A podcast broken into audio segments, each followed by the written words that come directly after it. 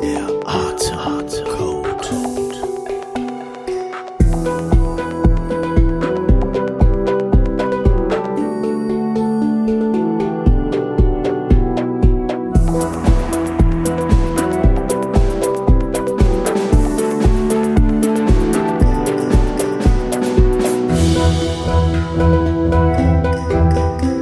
DMT, auch NN-Dimethyltryptamin, wird in einigen Kulturen zu speziellen und bewusstseinserweiternden Ritualen benutzt. Es ist der Hauptwirkstoff von Ayahuasca, einem Sud aus verschiedenen Pflanzen, der in Südamerika seit Jahrtausenden verwendet wird. DMT gilt als das stärkste Psychedelikum der Welt und ist dem Neurotransmitter Serotonin verwandt. Was hat das nun mit Atemtechniken zu tun? Bei einigen Atemtechniken kann es zu Zuständen kommen, die dem von DMT-Trips sehr ähnlich sind. Wer beides erfahren hat, ist häufig sehr erstaunt, dass Atmung alleine so etwas bewerkstelligen kann. Doch passiert auch im Gehirn genau das Gleiche? Bei diesem Thema gibt es insgesamt sehr viel Spekulation.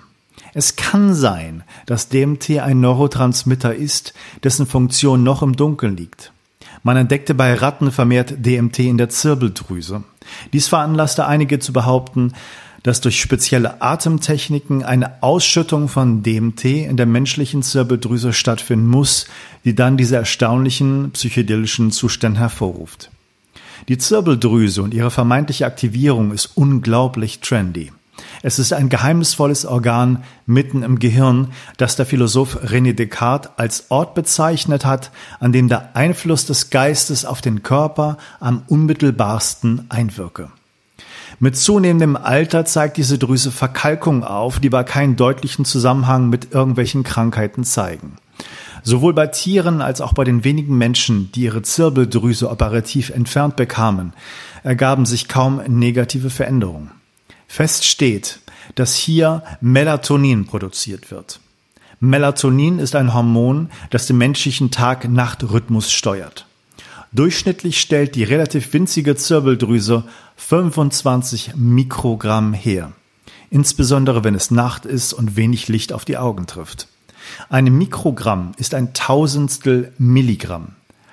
Jetzt stellt sich die Frage, wie viel DMT hier hergestellt und ausgeschüttet werden müsste, damit eine außerkörperliche Erfahrung vergleichbar mit extern zugeführtem DMT gewährleistet wäre. Die Antwort ist, in einer knappen Minute müsste die Zirbeldrüse 25 Milligramm DMT ins Gehirn pumpen. Dies wäre also 1000 mal mehr als das, was die Zirbeldrüse über eine Nacht hinweg verteilt schafft, als Melatonin zu verteilen. Klingt eher unwahrscheinlich. Auch würde das DMT wohl sehr schnell durch das Enzym MAO abgebaut werden. Bei diesem Wettlauf um Rausch kommt keiner über die Ziellinie. Was also geschieht?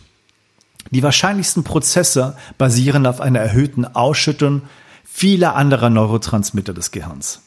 Bei Versuchen an Ratten, die mir ethisch sehr zuwider sind, die Studien, nicht die Ratten, erstickte man die Nager, um Nahtoderfahrungen hervorzurufen und stellte fest, dass die Hirnströme eine sehr starke Synchronie zeigen und dass es einen dramatischen Gehirnsturm gibt.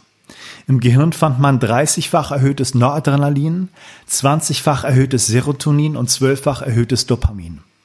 Und doch, was im menschlichen Gehirn passiert, bleibt noch ein Rätsel. Es mag dich vielleicht verwundern, dass diese ekstatischen Zustände mit Atemtechnik in Bezug gebracht werden. Doch nach vielen tausend Teilnehmern in meinen Wim Hof Workshops gibt es sicherlich 20 bis 30 Prozent, die diese Erfahrung machen. Nämlich, dass man das Gefühl hat, auf einem Drogentrip zu sein. Nicht umsonst hat der Psychiater Stanislav Grof das von ihm entwickelte holotrope Atmen als Ersatz genommen, nachdem LSD-Anwendungen gesetzlich untersagt wurden. Vielen, vielen Dank fürs Zuhören. Bis zur nächsten Episode. Alles Gute, bis bald.